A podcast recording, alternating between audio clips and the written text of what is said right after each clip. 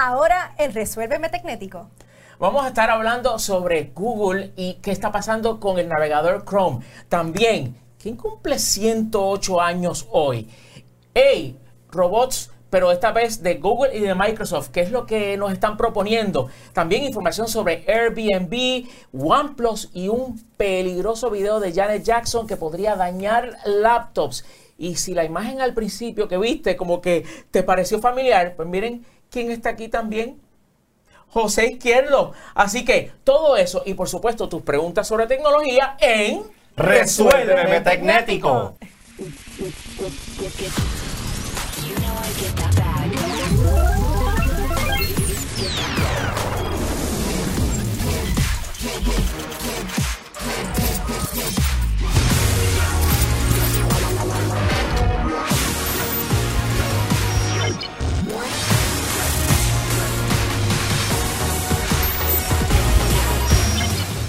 Muy buenas noches, damas y caballeros, niños y niñas, perros, gatos, los que sea que nos estén viendo.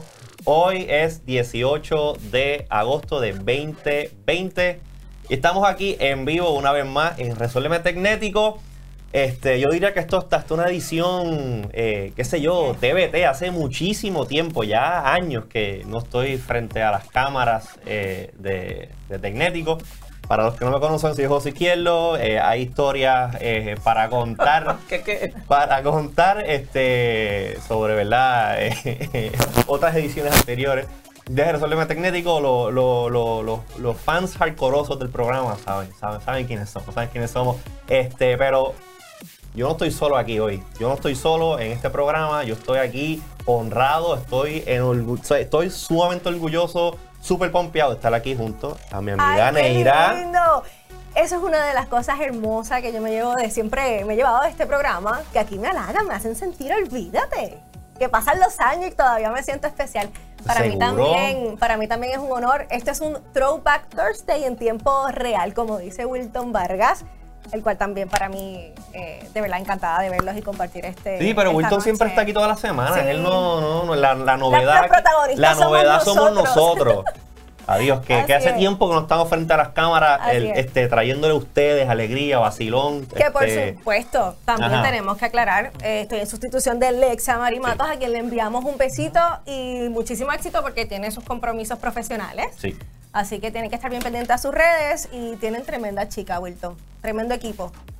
De verdad que sí. Así es. Yo no podría sentirme más contento y, entusiasmado, pero más que eso, eh, agradecido por la presencia de estos dos seres humanos que eh, han formado parte, han sido, han aportado tanto a la historia de Resuelve Tecnético que ya mismo, en septiembre, cumple el programa 10 años. ¡Wow!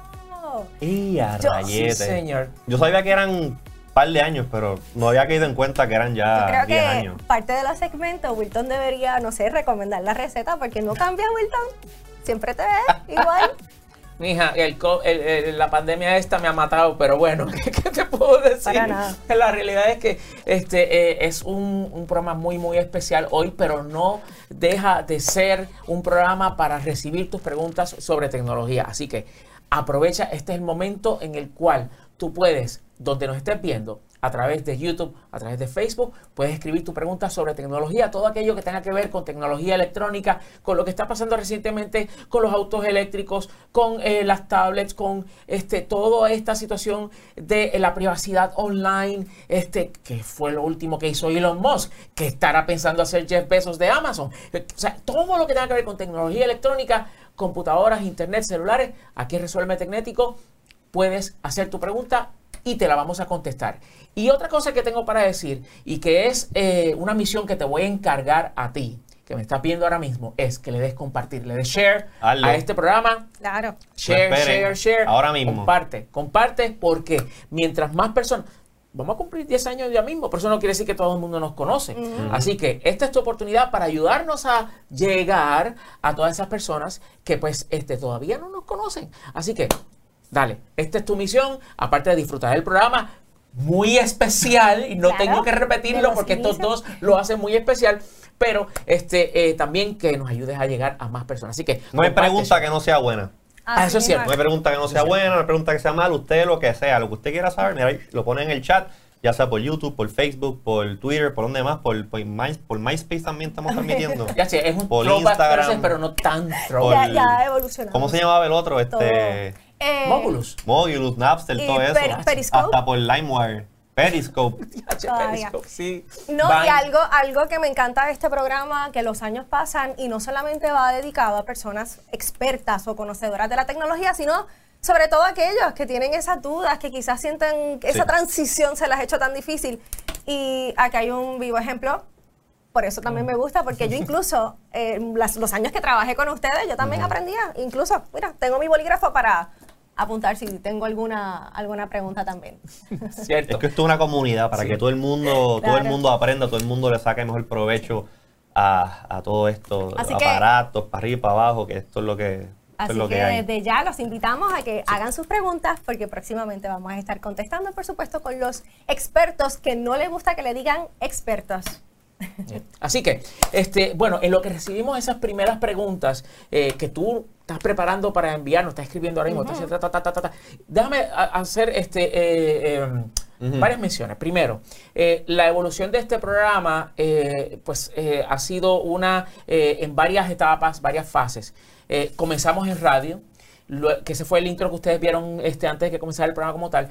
Eh, comenzamos en radio, allí recibíamos, pues por supuesto, llamadas telefónicas. Después integramos, ustedes se acordarán que empezamos a hacer live stream en YouTube y después este, empezó Facebook, eh, dejó de hacer live stream. Nosotros vivimos todas esa, esa, esas etapas y entonces las personas se podían comunicar con nosotros por medio de Twitter, este, con el hashtag de Resuelve. Y entonces después escribiendo en los lives, en los respectivos lives, ¿verdad? ¿Qué pasa?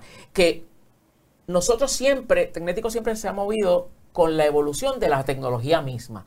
Así que ya nosotros tenemos nuestro servidor de Discord para aquellos que conocen de Discord, pues pueden buscarnos en Discord Tecnético, porque lo próximo que vamos a hacer, y lo quiero, quiero aprovechar y mencionar esto eh, con ustedes dos aquí presentes. Yo sé por un debajo y me gusta. Ok, y es que nosotros, al igual que como sería si tú vienes aquí como eh, público invitado, nosotros vamos a crear una tarima, un stage en Discord, donde las personas que quieran hacer sus preguntas por audio o por video también, van a entrar al Discord y entonces ahí van a poder participar con audio con video con sus preguntas en el programa. Buenísimo. Y eso pues este va a abrir las oportunidades para que más personas participen. También la dinámica que se puede dar dentro de un sistema de ese tipo sería buenísimo. Y que me puedes enseñar, o sea, nos puedes enseñar a nosotros, mira, este es el problema que estoy teniendo y es, una chulería, de verdad, poder hacerlo de esa manera. También este el audio es importante porque hay personas que pueden verbalizar mejor cuál es el problema que están teniendo. Así que lo pueden hacer por audio. Y hablando de audio, pues otra de las cosas que vamos a implementar también es el abrir un canal de comunicación vía WhatsApp para que ya sea por Discord o ya sea por WhatsApp, te puedas comunicar con nosotros para que así hacernos llegar tu pregunta. Así que no solamente va a ser por escrito, sino pues también va a ser por esos medios adicionales. Ah, pues nosotros encantadísimos. Estamos estrenando entonces. Muy bien, qué bueno que ser parte ¿Tú estás anunciando, anunciando eso ahora mismo? Sí, sí, sí. En primicia, lo escucharon aquí primero, primero que en ningún otro lado. Así que ya saben. No, y definitivamente ustedes siempre han sido accesibles, siempre han estado contestando a través de las redes sociales. Así que la pregunta es si en WhatsApp eh, ese, ese medio va a estar 24 a 7. así es. Vamos a estar ahí. Ah, cuando no esté el programa en, al aire, pues entonces vas a poder dejar grabada este, lo que es pues tu pregunta o duda que tengas sobre tecnología para que entonces así nosotros la podamos escoger y entonces traerla al, programa como tal. Así que eso es lo que va a estar ocurriendo como parte de la evolución de Resuélveme Tecnético y nosotros encantados de poder ayudarte a sacarle mayor provecho a la tecnología, lo que hemos hecho por los pasados casi 10 años y lo queremos continuar haciendo con mucho ímpetu, con mucha fuerza, con mucho entusiasmo. Ok, en lo que recibimos tus preguntas sobre tecnología, todo lo que tenga que ver con tecnología, déjame contarte y nos vamos enterando todos en el proceso de lo que está pasando en el mundo, en el gran mundazo de la tecnología. Google. Esto es súper importante. Si tú utilizas Chrome, el navegador Chrome de Google. Que mucha gente lo utiliza. Sí, por favor, hazme caso. ¿Ok? Digo, puedes continuar viendo nuestro programa. No te vayas de ahí. Pero. Abro otro tab. Abro otro tab. abre otro tab. Haz lo que tú quieras. Pero esto no lo puedes dejar de hacer hoy. Y es actualizar a la última versión de Google. ¿Por qué? Porque la compañía anunció esta semana, y de hecho tengo el comunicado aquí en la, en la computadora para que lo podamos compartir, yo lo, lo traduzco porque está en inglés, pero eh, la compañía anunció de que hay 11 eh, errores que, hay, que son necesarios corregirlos de inmediato porque abren eh, o mantienen abiertas riesgos de seguridad. Pero el más importante que yo voy a mencionar es uno, y de hecho ellos no están diciendo exactamente cuáles son los errores de seguridad por seguridad, porque como todavía... Eso es lo que se conoce como un Zero Day Threat. Correcto, ¿verdad que correcto. Que es bueno explicar el concepto. Sí, los Zero Day Threats, si no me, si no me equivoco, ¿verdad? Yo, porque me equivoque, pero lo que tengo entendido de los Zero Day Threats es que es un bug que eh, básicamente abre una puerta a un, a un hacker o a un tipo de actividad maliciosa en tu sistema y le dicen zero day threat porque es como que esto es un big deal. Esto es un big deal, no es como que, ah, que te crachea, que pues no, no, no, esto es, esto es que te puede eh, eh, dañar el sistema completamente. y muchas veces ese tipo de, ese tipo de bug, como que en las comunidades de cybersecurity, pues mira, hay un zero day bug, vengan acá, vamos a pacharlo, pero no hacen público cuál es el, cuál es el bug como tal, cuestión de que agentes maliciosos no se, no creo que ese es uno de los miedos de cualquier persona, obviamente. Y incluso creo que esto hasta le puede restar la confianza de muchas personas que tienen miedo a utilizar la tecnología y eso afecta. ¿Y cuál es el proceso para poder ¿Cómo se le da update? Ok, pues, eh, y de hecho, quiero brevemente mencionar cuál es de los 11 eh, errores de, de, de Chrome, cuál es el más que más miedo da. Vamos a pasar a la pantalla y lo tengo este, eh, eh, marcado en amarillo. No me hagan borrar. Mira, dice, y yo lo voy a traducir, insufficient validation of untrusted input in intents. ¿Y qué quiere decir eso? Es bien sencillo, lo voy a traducir de esta manera. Es que alguien se puede meter a, tu casa, tú no tienes forma de saber quién es y puede hacer lo que quiera. Dime si eso no es urgente. Yo no conozco una cosa más urgente que esa. O sea, tú no puedes permitir. Untrusted inputs untrusted inputs en tu computadora, eh, que, eh, eh, que entre información, que entren comandos, que alguien pueda entrar y ejecutar este, programación maliciosa. No puede ser. Así que, ¿cuál es el proceso para...? Ah, Antes de, o sea, pueden tener acceso a tus cuentas personales, password. porque por el navegador lo hacemos todo hoy día, por el browser. Sí, no sé, en efecto. por ejemplo, en lo que tú estás mencionando, en un caso donde alguien pueda tener eh, su versión de Chrome sin actualizar, sin estar al día, entra a su cuenta de banco, entra a lo que sea, puede existir un código que ya está implantado dentro de la computadora y está constantemente analizando lo que está pasando por ahí y entonces ese acceso no autorizado va a permitir que se pueda extraer datos como por ejemplo en la contraseña de la cuenta de banco, el username, todo ese tipo de cosas que capturar lo que tú estás escribiendo, que ahí pues incluye el password, cualquier tipo de comunicación sensitiva que esté pasando a través de la computadora. Imagínate si tú, por ejemplo, tienes en un de estos sistemas que eh, password, password manager y tienes todos los passwords guardados ahí, alguien puede externamente entrar y, jalar todo eso hacia afuera. Y... Sí. Una amiga, una amiga. Una amiga. Hace eso guarda depende de, ese tipo de memoria para poder tener sus contraseñas. Esa amiga hay que aconsejarla que por favor tenga mucho más cuidado y definitivamente actualice. Que le dé update al, browser. Porque... Y, para esa amiga, ¿cómo vamos a explicarle ese proceso? Y es la mar de sencillo. Lo único que tú tienes que hacer es, en la parte superior derecha de la ventana de Chrome, vas a ver un icono que son tres puntitos, uno encima del otro de forma vertical. Pues entonces tú vas a cliquear ahí y entonces tú vas a ir hasta lo último de esa lista. Lo estoy haciendo aquí en la computadora. ¿Lo podemos poner para, que, para que se vea? Sí. Ahí. Entonces, eh, ahí, entonces, este, si puedes eh, mover la ventana para que se pueda ver el, ¿cómo se llama? El, bueno, yo puedo mover esto. Ahí está, la okay, déjame este, meter esto para acá abajo. Ok, entonces aquí está.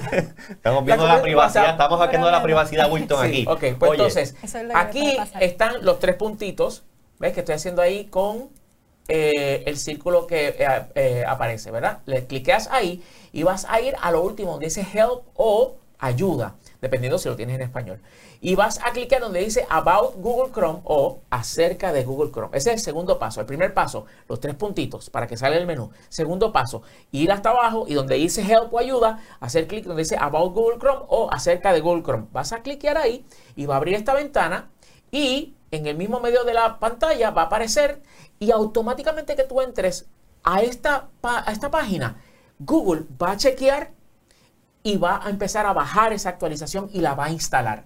Y una vez está instalada, lo único que tú tienes que hacer es seguir las instrucciones, que es eh, darle un botón para que se reinicie Chrome y listo, ya está actualizado. Es un y proceso esta es la versión, rápido. Sí. Sí, es un proceso súper rápido. Y esto es lo que debes ver una vez lo actualices. Versión 104.0. No te preocupes por los números. Los números no son importantes. Después que diga Chrome is up to date. Chrome está al día.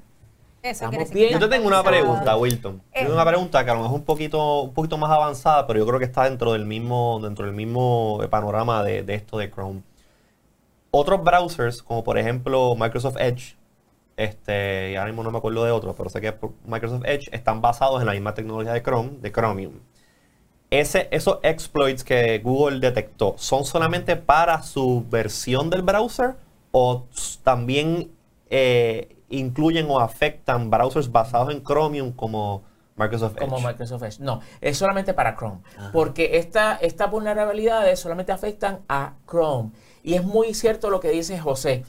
Eh, caras vemos, corazones no sabemos. De igual forma, navegadores vemos, pero lo que está atrás realmente pues operativo no no sabemos. sabemos. Exacto. Y en el caso, pues, por ejemplo, de los navegadores, hubo un momento en el cual existían un montón de alternativas desde el punto de vista técnico. O sea, eran navegadores que cada uno tenía como quien dice su librito.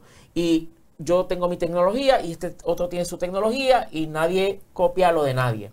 Pero eh, esto es un revolú. Y después que no haya, eh, y, y de- y después que no sea súper complicado, o, o- o que de alguna manera, que debo decir, que de alguna manera afecte el desarrollo tecnológico, pues la existencia de un montón de navegadores realmente no es tan buena. Y se ha reducido a tres alternativas hoy día. Chromium, del cual surge Google Chrome, Brave y eh, Microsoft Edge. Tienes Safari, que eso es WebKit, que ese es este de Apple. Eh, y de hecho, Saf- eh, Apple antes hacía una versión de Safari para Windows y la quitaron. Y el tercero es el sistema que usa Firefox, que utiliza su propio engine, que es como se conoce.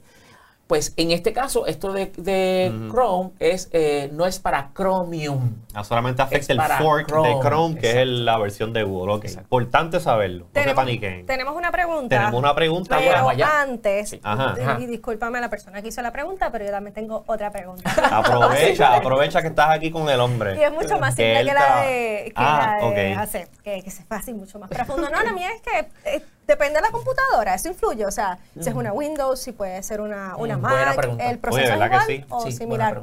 Y el, y el de la pregunta, quédese ahí, que ya mismo se la contestamos. Pues eh, no tiene que ver. De hecho, eh, no importa qué computadora tú tengas, si está utilizando Chrome en esa computadora, debe de actualizar. Perfecto. Yes. Ahí está. Bueno, la pregunta de uno de nuestros seguidores es, últimamente estoy recibiendo junk emails o junk mails. Sí.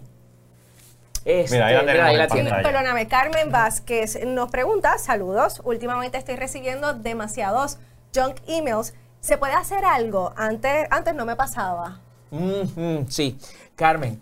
Mira, eh, el mundo de los eh, eh, emails y el junk mail es constantemente está cambiando. Eh, la gente que producen esos junk mails tratan de evadir los sistemas de detección y de filtración de los eh, sistemas de email. Yo sospecho y yo no sé, en el caso de ustedes, si utilizan, pues, por ejemplo, Gmail, este, Outlook o Hotmail, eh, Yahoo Mail, etcétera. Esos sistemas son bien, son bien buenos con el asunto del manejo de spam. Sin embargo, eh, el, eh, cuando utilizamos proveedores de email que no son esos, tienden a ser unos sistemas tan y tan porquería y dejan pasar cualquier cosa. Entonces se convierte en una batalla donde es eh, de Como 10 virus emails. Cuando no nos reconocen el sistema. o sea, no tiene un buen sistema para reconocerlo. Entonces, de 10 emails, 14 son junk. No, mentira. O de 10 emails, pues entonces 5 son junk, etcétera, y se convierte en un problema. Es por eso que es súper importante que si en el caso de Carmen no está utilizando un proveedor de los grandes como Gmail o este, eh, Hotmail, Out- Outlook, etcétera, y es un proveedor aparte o este, de otras compañías, tienes que reportarlo y dejarle saber, ¿sabes qué? Su sistema de filtración de John Mail no está funcionando y ellos hacen los ajustes necesarios. Te lo digo porque este, conozco de varios casos donde personas utilizan, por ejemplo, para un negocio, tienen eh, su propio domain name, o sea, su propio .com o su .net o lo que sea. Y entonces eso eh, atan ese .com a un sistema de email por el cual pagan. Pues para que su email salga, pues Neira, at, whatever. Este, y entonces, ¿qué pasa?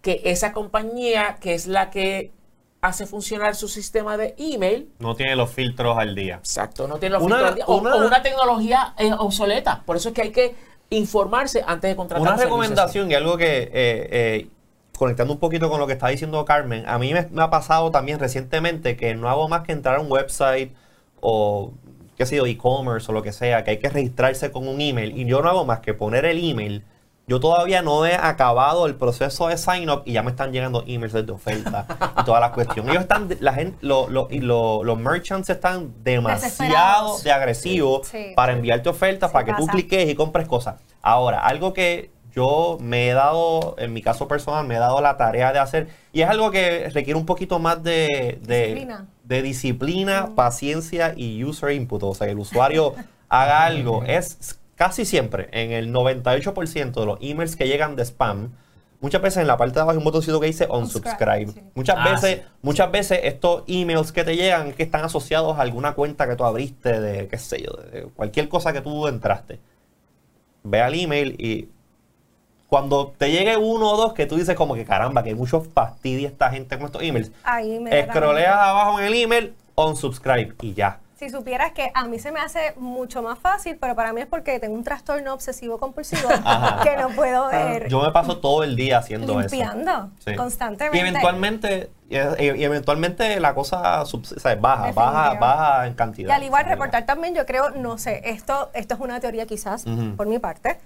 No sé si es que el sistema reconoce ciertos patrones y dice, eh, esto es parecido al otro email que te llegó, así que no, esto, esto no va acá. Se venden las listas de email, eso es, que un por negocio, cierto, No sé si ustedes tienen el mismo acceso, pero por lo menos desde mi computadora me da la oportunidad de ocultar mi correo. Eso ha sido una bendición. Ah, sí. Ah, sí. Esa es otra recomendación.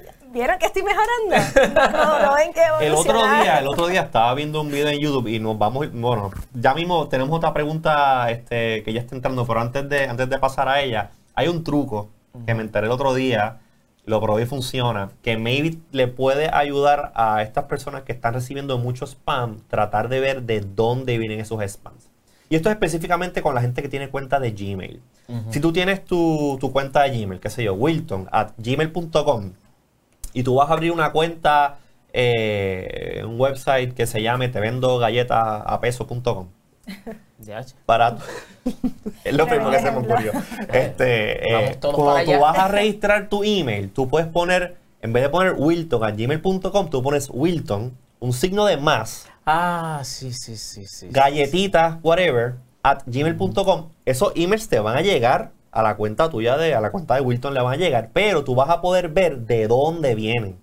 ¿De dónde vienen? Uh si de momento te empiezas a ver emails que te llegan del carwatchdefulanito.com que dicen al email de la galletita, ya sabes que el website de la galletita pues no era muy sabroso que digamos. José Izquierdo, el cazador de dónde vienen los emails. Muy bien. Hay que ponerse creativo con esta gente para ver si se les va la mano. Sí, es verdad, es verdad. Oye, tenemos otra pregunta. Este, si el señor director me la poncha, por favor, señor director, aquí tenemos a Leopoldo O'Neill Rivera y tiene una pregunta que es para Wilton, pero la voy a leer yo.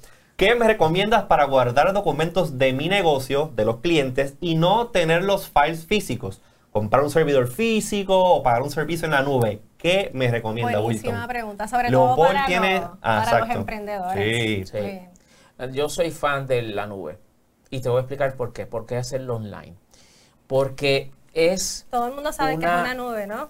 Exacto. Sí, yo creo que Gracias. Yo creo que. Ajá. Sí, es, es, servicios como Dropbox, OneDrive, Google Drive, este. Eh, eh, Son estos almacenamientos, ¿no? Que están en en internet. Bueno, él habla, él habla en su, en su pregunta, él habla sobre no tenerlo físicamente. Ahora, yo no sé si es que él tiene clientes que actually producen Ah, documentos físicos. Documentos físicos, like hard paper, y él quiere digitalizarlos y subirlos a un servidor, cuestión de no tener que estar con papel. De igual manera, las dos las funcionan lo mismo. Solo que si son actual y papeles físicos, pues eh, tiene un step adicional que es mételos por el escáner, digitalízalo y entonces haz lo que tú quieras con ellos. Pero Wilton, sí. ¿tienes alguna recomendación que, tú entiendas que pueda ayudarle al aeropuerto? Sin, sin duda el asunto de utilizar eh, la nube eh, te quita de encima las dos cosas que yo creo que son las más importantes que un dueño de un disco duro en su casa este, em, o en su oficina, de lo que tendría que encargarse y que sabemos que nadie le va a prestar atención a eso, que es las actualizaciones. Ok, porque ese disco duro eh, externo, a lo mejor tú te compras un modelo que requiere algún tipo, que corre algún tipo de software y requiere actualización. Pues tienes que estar pendiente, actualizar el software del dichoso disco duro, número uno. Y número dos, tienes que hacer backup del backup. O sea, no puedes depender como que ese disco duro que tienes ahí es la única, el, único lugar donde existe esa data y no le va a pasar nada por obra y gracia de, tú sabes, de la magia este, mañanera. No. Entonces tendrías que tú hacer un backup de ese backup y entonces entramos en un círculo vicioso que yo digo, bueno, pero ¿qué es esto? Esto nunca va a terminar porque entonces del backup del backup tiene que ser otro backup y del backup del backup del backup y no vamos a terminar jamás y nunca. No vamos a hacer bolas aquí. entonces, He tenido, identificando un poquito con, lo que estaba preguntando el honor este, Leopold sobre clientes, he tenido clientes que cuando me hacen consulta, no, queremos poner un server en la oficina y yo, Discúlpame, un server. ¿Cómo? ¿Para qué? No, pues para guardar los archivos en el server, este, compartir archivos y los emails. ¿Y qué va a pasar cuando se te caiga el internet en el, en, en, en el, en, la oficina? en la oficina y se vaya la luz? Nadie se puede comunicar. Por eso es que es bueno, yo creo que por donde iba Wilton, la solución del cloud. Y por supuesto, para las personas como yo, que en ocasiones tenemos la disciplina de organizar los documentos en orden, pero llega un momento que uno llega cansado, lo dejaste de ubicar donde se supone, ¿verdad? Que, que se coloque. Eh, para buscarlo es mucho más fácil. Sí. Tú usas dentro de tu daily, o sea, tú usas un cloud provider porque Veo, veo, veo que estás como que. Sí, aunque no lo crean, sí, aunque no lo crean, ya sé Cuéntame, que... cuéntame. Yo, yo, eh, tengo, yo tengo mi. Yo tengo mi, mi ¿cómo se llama? Preferido, mío. Sí. Yo uso varios. Ok. He usado varios también. Pero ajá. Eh, sí, yo uso varios porque en ocasiones, obviamente, uno trabaja con diferentes personas, así que esas personas tienen su preferencia. Claro, y, y pues me gusta siempre que las personas se sientan cómodas trabajando con uno y sobre todo ahora que estoy trabajando con diseñadores, fotógrafos, que quizás los archivos son mucho más pesados, este tipo de, pues, de nubes es hasta más fácil accederlos. Así que tengo Dropbox, tengo de por sí el iPhone, el, todo lo que es personal, trato siempre de tenerlo en el iCloud. Y tengo Gmail. Porque el Google, el Google Drive, discúlpame. Sí, eh, porque sobre todo ese es el backup del backup del backup. Exacto. Me expliqué bien. Sí, sí, sí. definitivamente ha sido un éxito. Y yo era una de las personas que no confiaba tanto en la tecnología, siempre estaba como que rehusada.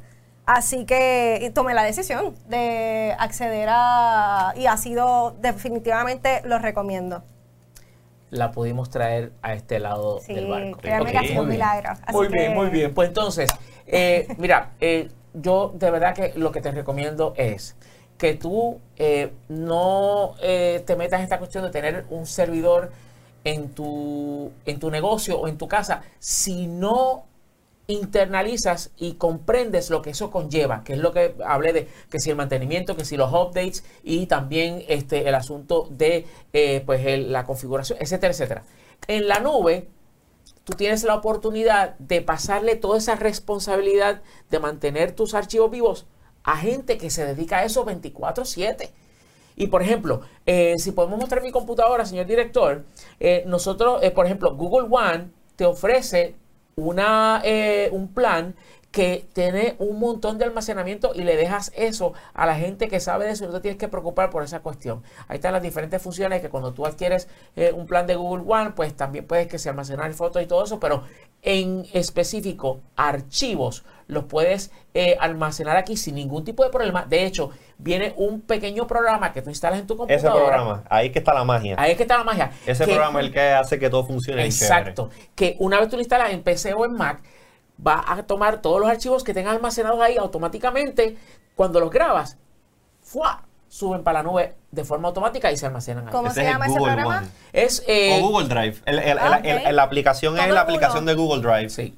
Este, que una vez tú la conectas con tu cuenta de, Google Drive o de Google One, pues entonces tienes esa habilidad de utilizar los archivos en la nube como si estuviesen locales en la ah, computadora. Y drag and drop y todo funciona excelente. Yo lo recomiendo a ojos cerrados. Tenemos una pregunta próximamente, pero rapidito. Eh, ¿Esas personas tienen que hacer el ejercicio de o también está la opción que se hace automáticamente? Se puede sincronizar automáticamente. Tú le puedes decirle a la aplicación, mira, este es el folder donde yo guardo todos mis archivos llévatelos por ahí en volante. Exacto. Y tú le puedes decir cuáles folders, en cuál, ¿sabes? Tienes control total de eh, qué se transfiere automáticamente a la nube. Y bien brevemente, ¿cuánto cuesta? Bueno, pues si tú creas una cuenta gratis, Google te da 15 gigabytes para que tú puedas ahí arrancarlo. Podemos ver aquí ahora en la pantalla.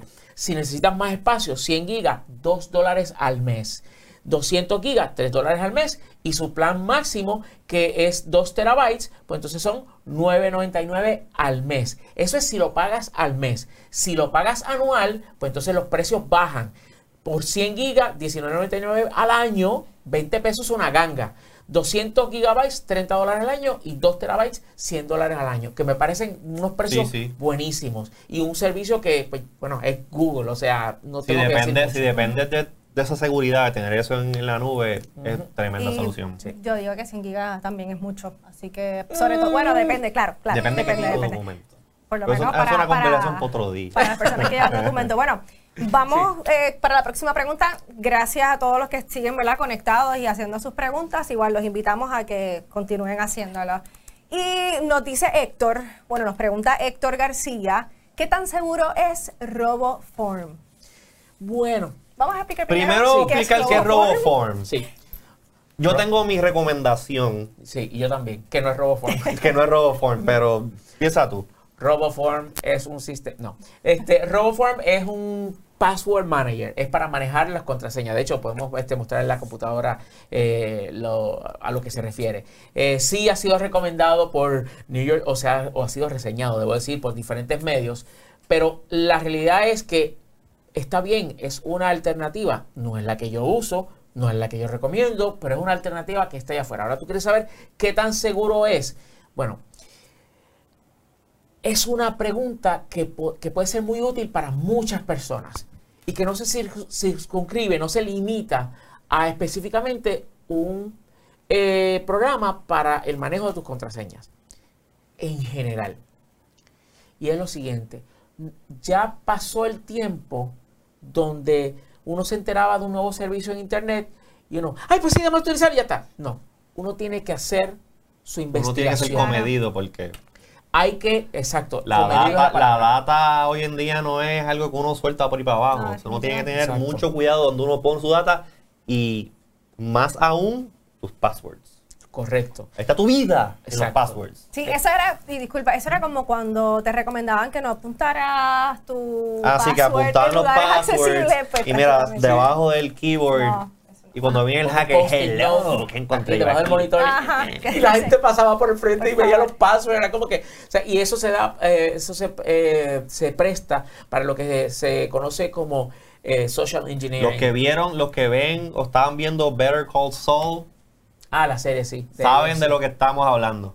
Los papelitos con los passwords. Sí, eso es un Los que están al día. Así que, RoboForm, yo, y lo que está explicando, de que antes de eh, depositar nuestra confianza en cualquier servicio en Internet, tenemos que realizar búsquedas para identificar si ese servicio ha tenido algún tipo de problema o algo así. De RoboForm yo no he escuchado nada negativo, no puedo decir... Pero tampoco he escuchado nada. Pero tampoco he escuchado nada positivo, así que estamos en un punto neutral. Pero es una de las alternativas. ¿Cuál es la que, te, cuál es la que te gusta? Bueno, One Password es la que eh, yo he tenido que, a la que me he tenido que mover, porque antes yo utilizaba LastPass. Yo usaba pero se pusieron, Pero se pusieron muy este cangrimanes y muy este eh, eh, greedy, ¿cómo se dice greedy? Este, avaros. Muy avaros, gracias. Muy, muy avaros. Y entonces, ¿saben qué?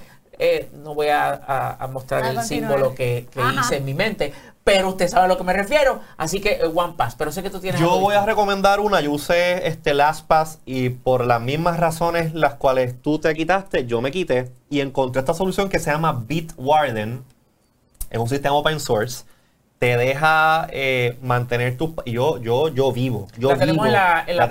yo vivo por Bitwarden, esto, esto a mí me, me es, una de las cosas que que a mí me sorprende todos los días, cada vez que lo uso, lo bien este, y fácil que funciona. Bitwarden, tú puedes tener tus passwords, eh, funcionan eh, para tenerlos rápidamente accesibles en tu Mac, en tu PC, en el iPad, en el iPhone, en el Android, en la aplicación, en, la aplicación o dispositivo que tú quieras, se integra el sistema operativo, que que cada vez que tú vas a entrar a un website y te pide el password, la aplicación takes over y automáticamente hace el login por ti. Tienen el servicio cloud-based, so que en todos tus dispositivos tus passwords se sincronizan. O si tú eres una de estas personas que son un poquito ya más avanzadas y eh, eh, medias paranoicas y tú quieres y tú no quieres que tus passwords estén aún, aún estando encrypted estén en el servidor de otra persona tú puedes tener si tú tienes un, un servidorcito en tu casa un Raspberry Pi como tengo yo o algo así, tú puedes hacer lo que se llama self-hosting y tú eh, ejecutas esa aplicación en tu propio servidor, en tu propia conexión de internet y nadie tiene esos passwords. seguridad. Uh, que si hay un leak por allá, eh, eso está en tu computadora en tu casa o en un server privado que tú tengas y a través de tu teléfono y tus aplicaciones se conecta todo. Funciona maravilla, es completamente gratis y mira, tiene mi sello de aprobación. A mí me encantaría recomendar uno, pero honestamente me acabo de enterar que este existe. mira, mira, Big Warning. Yo te envío el link después y tú te vas a cambiar la vida. Pero lo que comenté anteriormente del teléfono, de el, iCloud que dice ocultar correo, eh, también tiene iCloud también tiene un tiene la posibilidad con tu Face ID. ¿Es seguro también? Sí. Yo de Apple tengo que decir, de Apple y de Google eh, eh, no, no puedo eh, no recomendarlos. No puedo no recomendarlos porque a ellos se les va la vida si pasa algo con la seguridad de la información. No puedo decir lo mismo de otras compañías, pero señores, es importante que yo diga esto. Estamos hablando sobre un password manager, ese tipo de cosas, como el, que nos este, indicó la persona que nos hizo la pregunta, que fue el Robophone. Pero la realidad es que estamos en este proceso ya de alejarnos del password, dejarlo atrás, dejar atrás la contraseña y movernos a una nueva era donde no se requiere una contraseña, sino que la identificación utilizando biometrics, o sea, biometría, identificando nuestro rostro, nuestras huellas dactilares, son las que van a hacer posible que nos identifiquemos ante pues alguien que nos está preguntando quién tú eres y dónde tú saliste. pues ya ustedes saben. Face ID, ¿no? Exacto. Pues mira, vamos a movernos a la próxima pregunta que está más o menos por esa misma vena de la seguridad. Este, y aquí tenemos a Carlos Otero con su pregunta y él básicamente quiere saber ah. si en el 2022, en el año que estamos viviendo en este, en este momento, si vale la pena tener un antivirus. ¿Y por qué? ¿Y, para qué? ¿Y cuál recomendamos? Y buena pregunta ahora con el Back to School, que me imagino que son muchos los universitarios y estudiantes que, deben, o padres que se están haciendo esa pregunta para no perder. Pues mi contestación es a según. ¿Cómo así? Me A según, no, a según el, según el equipo. Según no, a según, que, eh, según el equipo que tú tengas. Si estamos hablando de celulares, no. Ah, no, no, no. No, no te pare ahí. No le pongas. La paranoia eh, hay que bajarla. Sí, no, no, no. En celulares no. No. En computadora sí. En computadora sí. Ahora, en el caso de si es una computadora con Windows, mira, lo que Microsoft este, eh, incluye en Windows que se llama Defender está más que bien. Yo no pondría más ninguna otra cosa. Y de hecho, yo le he dicho mil veces, por muchos años, yo no toco ni a Norton ni a McAfee ni con una vara de 20 pies. O sea, lo más alejado posible de mí. Esta computadora, cuando me llegó, lo primero que yo hice, a la porra McAfee, a la porra esto, porque nada, yo utilizo el sistema Microsoft. En el caso de Mac, la cosa es distinto porque Apple no incluye un antivirus en el sistema operativo. Y ahí tienes que recurrir a otras cosas. Y mi recomendación para, más, para Mac es uno que se llama ESET, el cual eh, está disponible, pues por supuesto, para Mac. ESET mismo. Es el mismo. para que se acuerden. Ah, para personas como yo. Dios mío. Pues entonces, este, déjame buscarlo aquí. y, y, que es cierto, se decía que eh, las Mac eran eh, imposibles. Pues mira, eso fueron otros tiempos. Eso eran otros tiempos cuando la Mac no era, cuando Apple no era lo que es hoy en día. Cuando, si tú te, si tú te das cuenta ahora, muy posiblemente tú hablas con tus amistades y posiblemente cuatro de cinco tienen una Mac. Antes eso no pasaba. Antes, antes, tú tienes una Mac, ¿qué rayo es eso? ¿Eso con qué se come? Mira, deja ver. Uy, ¿dónde, dónde start? las cosas han cambiado. Eh, y ya... ¿Dónde start? Ajá, ya, esa es una de las preguntas que hacían cuando uno, y esto, ¿dónde está? Oh, ¿Hay que apagarla todo el tiempo o se puede quedar prendida? Sí, eso es una, pero nada, esas son cosas que culturalmente han cambiado a través de los años eh, y una cosa que ha cambiado es la popularidad de, de, Mac, eh, el sistema operativo Mac OS con la gente, ¿no? Y ahora, pues, es como es una plataforma sumamente grande, sumamente popular, pues de la misma manera que antes Windows, o sigue siendo Windows todavía, eh, una plataforma que es un target para, para, actividad maliciosa de tipo de virus, pues la, la Mac también lo es. Ahora, yo, yo te voy a confesar algo. Yo llevo desde el 2000, tengo una Windows aquí ahora, pero principalmente mi computadora es una Mac. Eh, nunca, desde el 2003 yo nunca he tenido que ponerle antivirus. pero sí, hay sus razones detrás de eso. Claro, porque tú eres un usuario avanzado, conocedor y que realmente, pues, tú sabes, sabes defenderte. Pero la realidad es que no debería ser que para uno utilizar una computadora uno tenga que ser un erudito de la cuestión y para eso existen este tipo de programas. Así que si podemos ver en la pantalla de mi computadora, al, antivirus que me refiero, ESET, E-S-E-T. Y viene, como mencioné, para eh, macOS, que es el sistema operativo de las Macs, y lo puedes descargar su versión gratuita ¿Cuán efectiva es la versión gratuita? Sí, sí, está bien. Está más que para la gran mayoría de los usuarios es más que suficiente. También depende, me imagino, para que las personas utilicen ¿no? la, computadora. Quizás hay personas que, que pues sí lo necesitan eh, quizás una, no sé, una versión mucho más avanzada. sí. si, tú eres de, si tú eres de los que aman el peligro y te pones ahí a meterte en un montón de sitios en internet y empiezas a bajar cosas a lo loco, pues definitivamente te, necesitas la mejor protección posible. Tienes que ser la palabra del día, comedido. Comedido. Porque eso me suena a comida, no sé. No sé, que ya, yo creo que esta hora ya se murió. Tenemos una pregunta ahora que está, está heavy, está heavy. Ah, pues este, de parte de Ismael Martínez y dice que tiene unos domains que están park y ahí vamos a explicar qué es un domain park.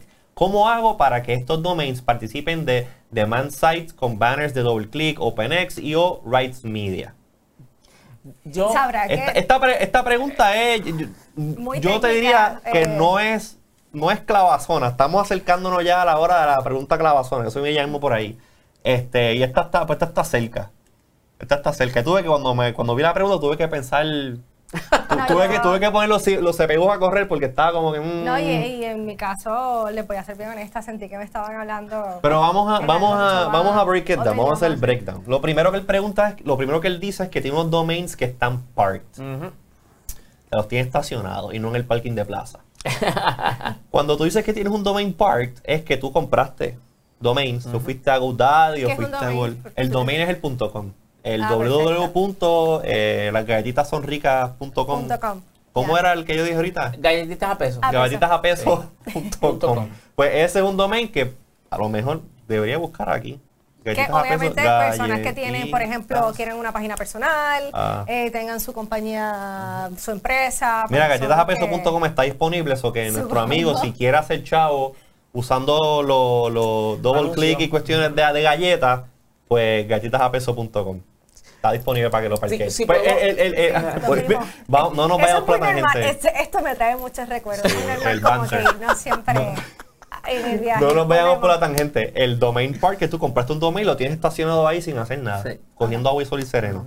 Entonces ahora, él lo que quiere hacer es convertir estos domains en websites que cuando la gente entra en ellos, empiecen a ponerle ads y cuestiones, cuestión de que él general ingresos pasivos prácticamente. Eh, básicamente sí. por ejemplo, yo me podría inventar un, nombre de dominio, un domain name que sea este eh, badbunnyelcolejomalo.com, algo que puede ser que alguien pudiese buscar, o sea, o por lo menos cuando la gente busque Bad Bunny o el Colegio Malo, probablemente salga. Acabo de dar al aire una idea, que podría sacarme de pobre, pero. Déjame ver, por el No, por eso no pasa por bocón. Bueno, pues. No, pero vamos a ayudar a la gente que hagan chavo, caramba. El que tenga sí, próximamente, eh, merecemos por lo menos un 10%. Creo que es negociable. ¿no? Mira, está Bad Bunny, el conejomalo.com está disponible. No, pon, ponchame la cámara, ponchame la cámara.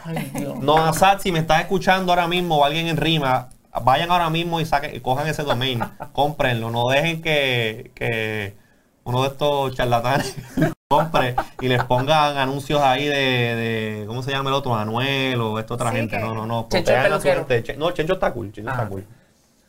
Y eso, eso se puede, hablando, sí, de, exacto, adoptar a un domain y luego, no sé, negociar con la persona que esté interesada. Yo he escuchado historias políticas. Eso es No hablamos de Fiel a la Vega. Ok, pues entonces, este, eh, lo que estábamos diciendo, ok, si la pregunta es que si se puede utilizar un dominio, un, una, una, un domain name, ¿no? Un punto como lo que sea, y ponerle anuncios utilizando servicios que son para generar y canalizar esos anuncios como DoubleClick, AdSense, etcétera, ambos son de Google. Pues entonces la contestación es que sí se puede, ya que Google considera que un, una vez un .com esté asociado a un servidor y tú escribas esa dirección en un navegador y eso te lleva a ese destino y un servidor responda, cualifica. Así que sí, tú puedes eh, hacer eso. Tú puedes eh, coger esos dominios que tienes estacionados o parked, registrarlos en estos eh, servicios de generación de anuncios y entonces pues ya ahí puedes empezar a, que eh, los anuncios aparezcan una vez la gente empieza a visitar esos, esas páginas y listo, y puedes hacer dinero. Si, estamos profundizando, pero para aquellos interesados también que quieran acceder, a hacer este tipo de... ¿Tienen alguna recomendación, alguna página, alguna o tienen que hablar con un experto, lo pueden hacer ellos? Bueno, mira, eh, eh, los expertos están un montón por chavo por ahí. De hecho, la palabra se ha prostituido bien brutal. Pero sin duda alguna, sin duda alguna, déjame callarme, déjame callarme, déjame callarme. sin duda alguna, eh, las compañías han eh, mejorado enormemente los recursos que le ofrecen a personas que no saben sobre sus servicios. Tú te vas a Google AdSense y vas a encontrar un todo lo que tú necesitas saber. Y puedes empezar de ahí. De que puedas reclutar a una persona luego para que te ayude, definitivamente.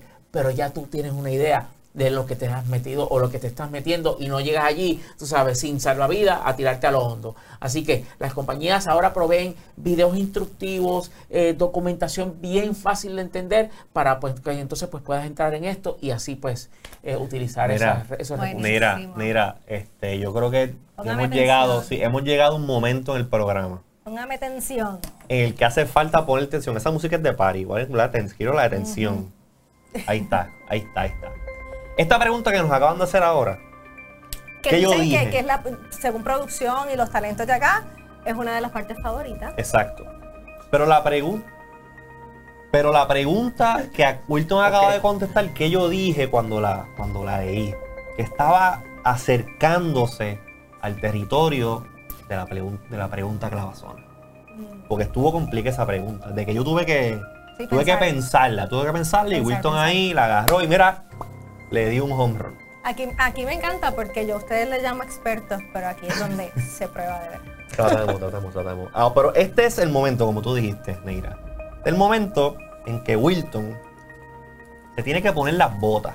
A lo mejor él hoy la cogió relax y estaba tomando un cafecito ahí en la oficina. Qué barbaridad. Estuvo viendo las noticias, viendo las noticias, el revolú que hubo con Luma, el gobernador Jay Fonseca, todas esas cosas.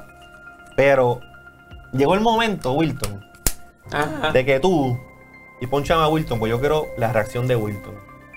Yo quiero la reacción de Wilton. Este es el momento, Wilton, en que se separan los niños de los hombres. Ahí está.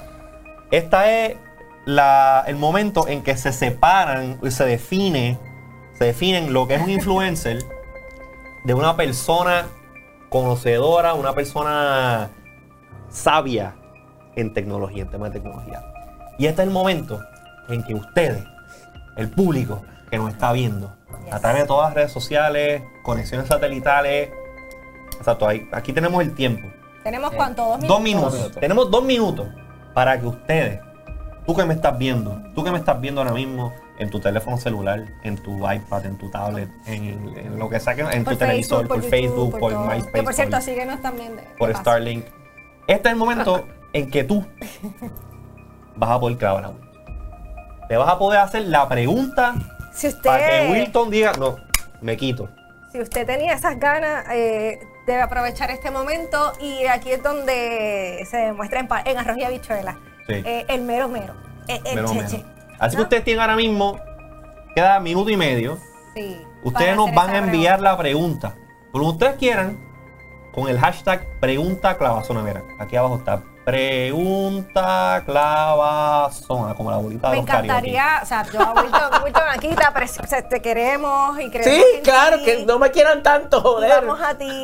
Pero definitivamente nos encantaría que, ya que esto es un programa especial, si le podemos decir, tipo, en los tiempos de antes, demostrarle. Estaría bueno, estaría bueno que hoy se lo acaben. Pero en lo que llega la pregunta, Wilton nos va a hablar de un tema para que vaya relajando, las neuronas vayan cogiendo oxígeno. Así que, Wilton, ¿qué, qué, qué tenemos para lo que llega la pregunta? Pues mira, eh, como hemos tenido tantas preguntas y gracias por eso, déjame ir rapidito por las cosas que teníamos en, agenda para eh, conversar y no, no, pudimos atenderlas. Eh, pues, una gran felicitación a la empresa Puerto Rico Telephone Company. Yo sé que tú no lo conoces bajo ese nombre. Claro, y es que cumplen 108 años y recientemente llevaron a cabo un evento en el cual pues lo celebraron. Este, y, y, ¿Por qué digo que eh, Puerto Rico Telephone Company? Bueno, pues porque así fue que comenzó lo que hoy conocemos como Claro. Claro, eh, perdón, Puerto Rico Telephone Company estuvo eh, desde los, si no me equivoco, desde los 40 en operaciones entonces llega a convertirse, bueno, antes era la autoridad de teléfono y todo eso, pero entonces llega la Puerto Rico Telephone Company. Yo no estaba vivido para cuando eso, así que no, lo suave. Entonces, llega en los 90 y entonces empieza el proceso de transición de las empresas telefónicas de ser entidades de gobierno a entidades privadas. Y entonces ahí donde Telefónica es comprada por una empresa que se llamaba GTE. Después ocurrió una una fusión en Estados Unidos de GTE, que es una empresa americana, y se convierte en lo que hoy conocemos como Verizon. Wireless. Digo Verizon. Verizon. Entonces, yo dije Verizon. Eso, eso duró casi, eh, bueno, pues, más de 15 años estuvo pues, Verizon en Puerto Rico, hasta que en el 2007, pues Verizon decidió salirse del mercado, mercados este del Caribe, también vendió Verizon Dominicana y se convierte, y, mejor dicho, entonces entra a Puerto Rico, América Móvil, que es lo que, lo que hoy conocemos como bajo la marca Claro. Así que no es que Claro lleva 108 años. Ya quisieran ellos. o sea, el nombre Claro en sí no lleva... la empresa... Esa, es la pregunta clavazona que quiere entrar al estudio. Sí, de verdad. De momento pues, se movió eso ahí, uy. ¿Verdad? Tembló heavy. Uy, como dice Javi Sermón. Pues 108 años, así que muchas felicitaciones a Claro. Muy bien. Ok, Wilton, yo creo que... ¿Está? De producción, de producción me dicen... Tenemos dos preguntas clavazonas. Eh, eso, ¡Ay! esas eran las expectativas. Precisamente un programa especial y el 2 por 1 2 por 1 Wilton, tenemos dos preguntas clavazonas. Yo, tú tienes, tú, tú, tienes una peseta por ahí para que tires la peseta al aire y Caro Cruz. No, tira la que sea ya. Está sudando, lo veo aquí, está sudando. Sí. Ahí la tenemos. Ay, por el rayo! Yo sé, yo sé. Ok, eh, Tú, ten el honor este, Willy, no quisiera pronunciar tu apellido mal, si me pueden poner la pregunta. Porque ya hemos pasado por eso 20 veces, Rowdy, así mismo. Rowdy, perfecto. Eh, nos pregunta, ¿pueden poncharla nuevamente para, hacer la pregunta exacta? Dice, bueno, pregunta, ¿cómo mejorar el servicio eléctrico de Luma? Y entre Wilton. Yo creo, que, aquí fue. definitivamente este, yo creo que aquí fue. es la sección donde yo apagamos, apagamos, y nos vamos. Que muchos se, se, hicieron, se están haciendo esa pregunta. Sí. Yo les digo a ustedes una cosa. Eh, no solamente para lo que tenga que ver con servicios, por ejemplo, de electricidad, sino cualquier servicio esencial. Y si yo fuese político y si yo fuese gobernador, lo primero que yo haría es determinar cuáles son esas cosas que son esenciales para que alguien pueda vivir en algún sitio. Y vamos a tomar en este caso la electricidad. ¿Qué es lo que ocurre de punto A a punto B? ¿Cómo es que este servicio eléctrico llega de punto A, que es generado, hasta punto B? ¿Cuáles son los pasos que tiene que seguir? Una vez yo lo puedo identificar, yo puedo entonces entrar en una dinámica en la cual puedo ver cuáles son los problemas que surgen para poder atenderlos. Y una vez yo tenga claramente lo que se supone que suceda de punto A a punto B o de la A a la Z para poder dar ese servicio y sabemos cuáles son las cosas que pueden suceder, entonces creamos todo lo necesario, una infraestructura, un plan, no, no quiero usar esa palabra, eh, una forma de operar de forma tal que se pueda responder a lo que se sabe que va a pasar, porque sabemos cómo llegar de A a la, de A a la Z, sabemos que puede pasar entre medio y entonces podemos responder. Si usted sabe y conoce algo cuando se enfrenta a un problema, si ya conoce cómo funciona, es más fácil de resolverlo. Pero usted no se puede poner a meterse en, una, eh, en, un, en un lugar como Puerto Rico, un territorio donde ha pasado las mil y una, para supuestamente manejar un sistema eléctrico del cual usted pretende saber cómo funciona y que ha demostrado en más de un año y medio de contrato de que no tienen ni la más idea de lo que están haciendo, porque no es que solamente los ejecutivos que vinieron son personas que han demostrado no solamente no conocer cómo se administra una empresa de este tipo, sino que también no se dan cuenta de que ese dinero no es dinero privado, ese dinero es del pueblo de Puerto Rico y hay que responder por lo que se hace. Número uno. Número dos, cuando se hizo el reclutamiento, ustedes decidieron no contratar la gente que saben cómo se bate el cobre aquí en Puerto Rico, que Puerto Rico no es un plano en Kansas, aquí hay montañas, aquí hay diferentes características geográficas que hay que tomarla en consideración y que sabemos después de lo que pasó con María, que eso es súper importante para poder determinar cómo podemos llevar el servicio de punto A a punto Z. Pero, sin duda alguna, que ante la incompetencia no hay remedio. Y en este caso, tenemos que decidir nosotros como pueblo qué es lo que vamos a hacer, pero no es que es lo que vamos a hacer y quedarnos con eso en la mente y ponerlo en las redes sociales, es ir. Mira, esto es lo nuevo ahora. Mañana, mañana. No, eso es de Guapa, Mañana en Guapa tenemos allí el segmento. Eso es de Jay. Eso es de Jay. Es, tenemos que nosotros exigir a la gente que nos representa en el gobierno, a los representantes, a los senadores, y decirles, tú te debes a mí, tú respondes por mí, tú me representas a mí, esto es lo que tú tienes que hacer. Y hay que exigirle. Y si usted no sabe el nombre de su representante, y si usted no sabe el nombre de su senador, pues le dejo esa, esa asignación, aparte de actualizar Chrome, le dejo la asignación de que usted conozca quién es el que decide por usted, quién es el que determina qué es lo que va a pasar con su calidad de vida. Ya es hora de que conozcamos los nombres y ya es hora de que ellos entiendan que se deben a nosotros. Mira, pero ahora sí, después de esta, ahora sí que va la, la, pregunta clavazona, la vamos a poner ahora aquí en la pantalla. Adelante. Yo creo que antes de, este, yo creo que en esta ocasión fue al revés, ¿no? Eh, Wilton. Sí, sí, sí. Y eh, lo que contestó Wilton en cuanto a, la, a, la, a la, pregunta de Luma, eh, yo creo que sí. El, el, el para tú poder eh, arreglar un problema, primero tienes que entender cuál es el problema. Claro. ¿Cuál es el problema?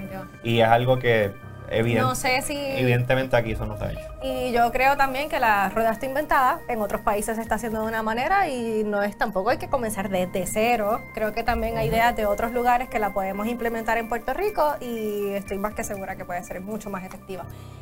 Vamos con la. Pero vamos con la pregunta de verdad, ¿Tú, la quieres, leer o la leo yo? Ya, ya yo leí la Ah, pues déjame, ok. Ismael Martínez quiere saber o quiere, eh, ¿verdad? Que la pregunta clavazona de Ismael Martínez es cómo resetear el password de una Mac cuando te quedas fuera porque llegaste al límite de intentos y estás locked out, pero sin llamar a Apple a pedir cacao. Wilton. el Ismael, el gran problema que tú tienes es que cuando tú dices llamar a Apple, la realidad es que de alguna forma u otra, ellos son los que custodian esa cuenta tú te tienes que identificar y tú tienes que dejarle saber quién tú eres.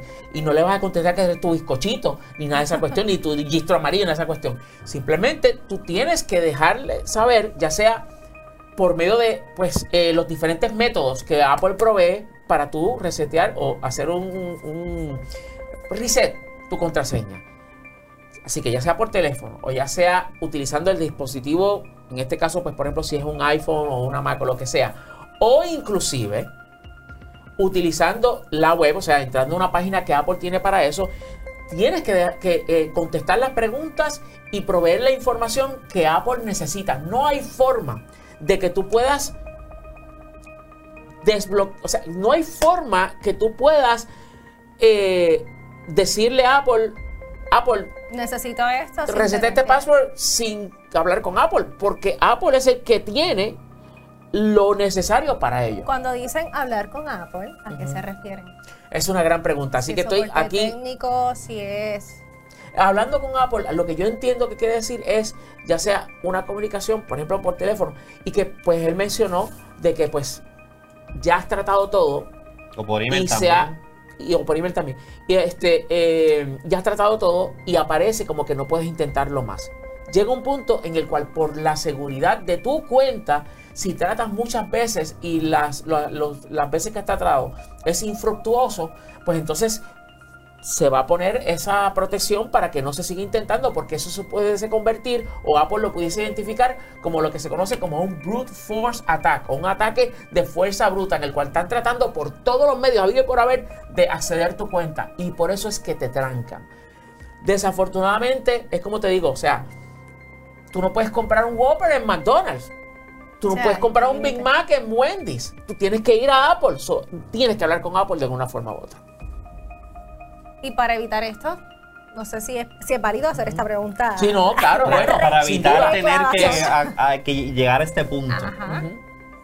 Para evitar llegar a este punto, tenemos que ser responsables con eh, el asunto de tener.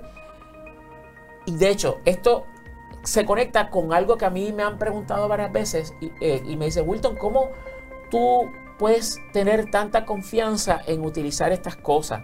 Y la confianza viene del conocimiento y viene también de uno entender que esto es pura lógica. Y hay que ser organizado. Y hay que ser organizado y que tú tienes que saber de que si tú vas a crear una contraseña, ¿cómo yo puedo recobrar este acceso? Informarme cuáles son los procedimientos o los mecanismos que ese servicio en el cual yo estoy creando esa cuenta y estoy creando un password, qué mecanismos ellos me ofrecen en caso de que a mí se me olvide la contraseña. Que muchas veces pasa. Que muchas veces pasa que si tú puedes agregar otro correo electrónico para que esa persona, hasta de una persona, un familiar, que no sé si eso sea sí.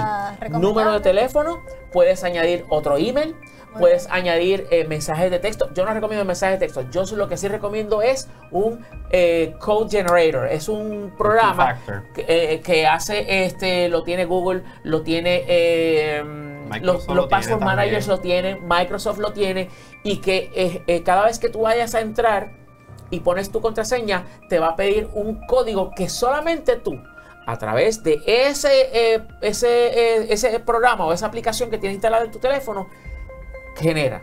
Entonces tú ingresas ese código y esa es una segunda forma de tú decir que tú eres tú. Incluso en, en el mismo ecosistema de, de, Apple, si tú tienes un iPhone tienes una Mac, un iPad, o sea, diferentes productos del ecosistema de Apple y tú vas a hacer sign-in en uno de los dispositivos, por primera vez hacer login a la cuenta, te aparece una ventana que te dice, confírmame este, este número que te voy a enviar en tu iPhone. Y tú buscas tu iPhone, te aparece un ah, pop-up window y tú pones el número, ¡pum!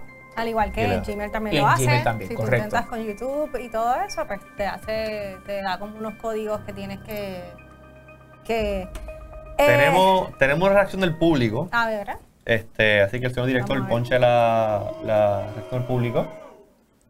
Ah, este es. Yo no sé por qué la gente reacciona así. Es porque no, porque la pude contestar. No yo creo que es porque definitivamente eh, te quedó pequeña la pregunta. Señores, tienen que. Mentira. tienen que meterle Tienen que buscar en, no sé, hay que. Tenemos que algún día planificar y buscar una pregunta sumamente difícil, no sé. Hay que meternos, hay que hackearle la cabeza a Wilton y ver. Una semana entera analizando ver, dónde está el, folder en blanco. Entonces, ahí como que aquí, aquí, aquí el folder en blanco. Últimamente, eh, sí, hay dos o tres. Bueno, yo creo que ya hemos llegado, ¿verdad? Como que a, la, a, la, a las sí, Se me fue bien rápido. Del programa de hoy. Yo le quiero dar las gracias a todas las personas que se conectaron, a las personas que participaron y, enviaron sus preguntas, a las personas que trataron de clavar a Wilton. That did not sound Sí. Eh, bueno, pues, no, la pregunta clavazón, es. Definitivamente. La, la lista es larga, aparentemente. Hay que destacar que, que fueron preguntas muy buenas. Creo que se aplica en la vida cotidiana, obviamente, a los empresarios. Así que si usted cree que una persona pueda necesitar toda esta información, le invitamos a que comparta Resuélveme Tecnético y obviamente ayudemos a, resolver. Búsquenos en todas las redes sociales como Tecnético, le da like, le da follow, comparte con sus amistades, con sus abuelos, con sus vecinos, con amigos. Cuestión de que todos, eh, todo el mundo se entere y vengan aquí, bueno, no aquí al estudio, pero que se conecten el próximo jueves a las 8 de la noche para que participen y hagan sus preguntas de, lo que sea que ustedes necesiten saber sobre la tecnología. Mira, aquí, en vivo, en tecnético.com. Eso es así. que, eh, yo quiero eh, darle la, obviamente pues eh, ser eco de, lo que José ha dicho, darle gracias a todos ustedes por ver nuestro programa, por compartirlo, por dárselo a conocer, darlo a conocer y que todo el mundo se entere de que todos los jueves a las 8 de la noche hay un programa que contesta tus problemas, tus preguntas sobre tecnología y resuelve tus problemas con la tecnología. Y yo quiero dar las gracias a estos dos seres humanos que no estaríamos aquí. Me voy a hacer llorar sin la aportación de ellos. No, esto no estaría aquí. Nada de esto existiría sin los años que ellos le dedicaron a Resuelve Tecnético. Y ya que nos estamos acercando a los, a los 10 años de Resuelve Tecnético y que ya Tecnético cumplió 20 años, eh, déjeme decirle una cosa, nadie es una isla. Nadie puede decir, eso de los artistas que dicen que son solos, eh, ay, mi, mi álbum de solista, eso no existe siempre hay personas que cuando forman parte, cuando eh, se convierten en parte, entran en ese círculo donde se convierten en, en impulsadores de un proyecto, impulsadores de un sueño. Eso es uno de los grandes regalos que te puede dar la vida. Y aquí yo tengo dos que la vida me ha dado.